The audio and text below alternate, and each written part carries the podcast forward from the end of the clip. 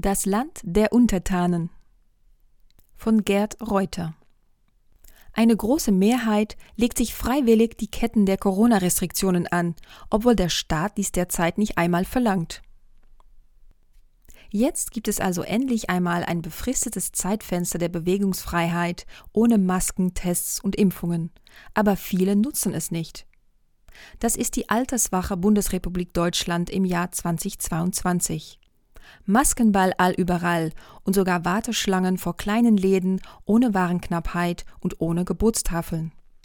Leben mit Abstand. Die Unterwerfungsgesten sind zum Ritual geworden, wie Kniebeugung oder die Bekreuzigung der Katholiken beim Betreten einer Kirche.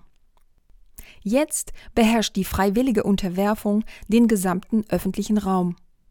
Das Leben als Kult. Es ist wie im Land der Blinden, die gar nicht mehr sehen wollen. In der gleichnamigen Parabel des englischen Schriftstellers H.G. Wells 1866 bis 1946 hatte man Sehende lieber degradiert oder sehunfähig gemacht, als sich von ihnen unterstützen zu lassen. Kein Wunder, dass man der westdeutschen Mehrheit so ziemlich alles verkaufen kann. Die Biowaffenlabors dieser Welt haben ausgedient. Die Erfindung eines Virus auf einer Festplatte genügt, um die nötige Angst zu erzeugen, die gefügig macht.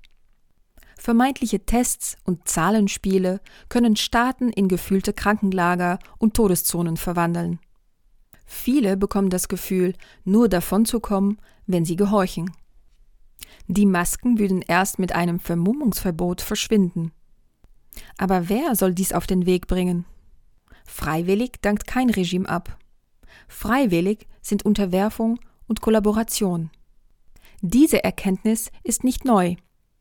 Vor 500 Jahren hat diese Zusammenhänge der französische Denker Etienne de la Boétie in seiner Abhandlung über die freiwillige Knechtschaft zu Papier gebracht.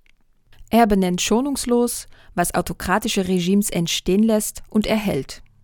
Zitat Anfang. Der Mensch, welcher euch bändigt und überwältigt, hat nur zwei Augen, hat nur zwei Hände, nur einen Leib. Alles, was er euch voraus hat, ist der Vorteil, den ihr ihm gönnt, damit er euch verderbe. Woher nimmt er so viele Augen, euch zu bewachen, wenn ihr sie ihm nicht leiht?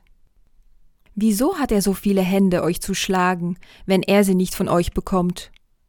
Die Füße, mit denen er eure Städte niedertritt, woher hat er sie, wenn es nicht eure sind? Was könnte er euch tun, wenn ihr nicht die Hehler der Spitzbuben wäret, der euch ausraubt, die Spießgesellen des Mörders, der euch tötet? Zitat Ende. Und er hat für seine Leser auch die Abhilfe, die keinen offenen Konflikt erfordert. Zitat Anfang. Seid entschlossen, keine Knechte mehr zu sein, und ihr seid frei. Stützt ihr euren Unterdrücker nicht, dann sollt ihr sehen, dass er wie ein riesiger Koloss, dem man die Unterlage nimmt, in seiner eigenen Schwere zusammenbricht und in Stücke geht. Zitat Ende. So viel müssen wir also gar nicht tun.